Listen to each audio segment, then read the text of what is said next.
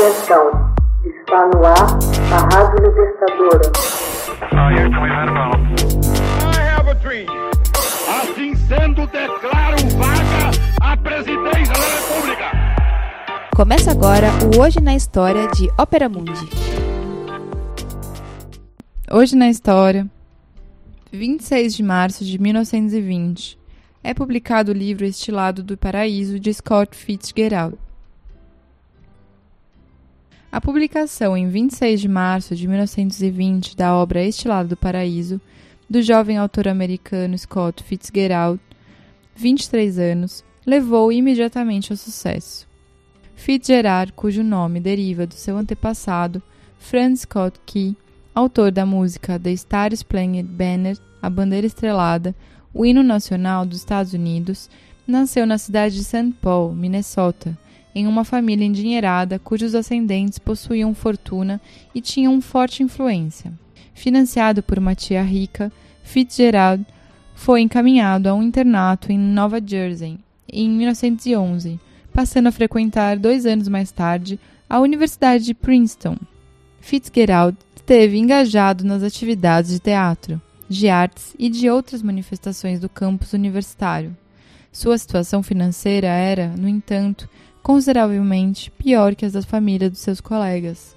Uma condição de outsider, real ou imaginária, que o incomodava. Assim, depois de três anos, deixou Princeton para alistar-se no exército durante a Primeira Guerra Mundial.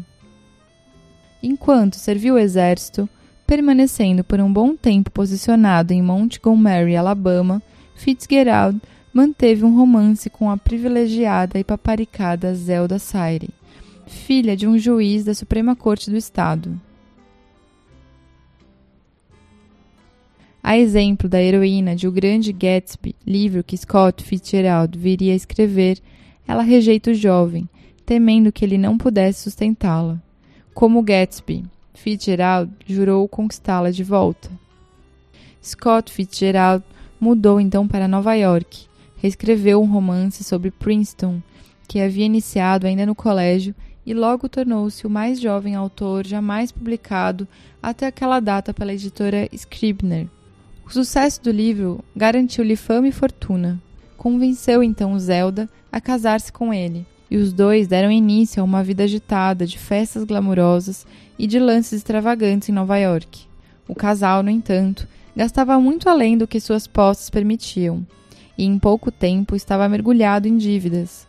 Mudaram-se para a Europa na esperança de cortar drasticamente as despesas. Tornaram-se amigos de outros escritores e estrangeiros que lá viviam, inclusive Ernest Hemingway e Gertrude Stein. Na Europa, Fitzgerald concluíra sua obra-prima, O Grande Gatsby, publicado em 1925. A mudança para a Europa não foi suficiente para que os Fitzgeralds estabilizassem seus gastos. Apesar de Fitzgerald ter publicado dezenas de contos, 178 em toda a sua carreira, pelos quais foi relativamente bem remunerado, a dívida do casal só crescia. Ele mergulhou no alcoolismo e Zelda tornou-se mais e mais instável psiquicamente. Em 1930, ela sofreu uma primeira das diversas crises mentais e foi internada. Passou o restante de sua vida em um sanatório.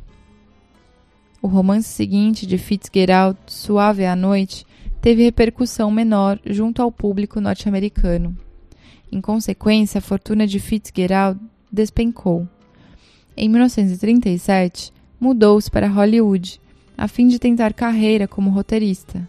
Enamorou-se de uma colunista social, parou de beber e passou a esforçar-se para voltar a escrever. Aos 44 anos, no entanto, um ataque cardíaco lhe tirou a vida em 1944.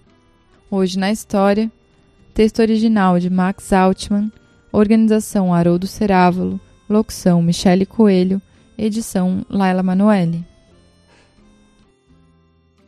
Você já fez uma assinatura solidária de Opera Mundi? Com 70 centavos por dia, você ajuda a imprensa independente e combativa.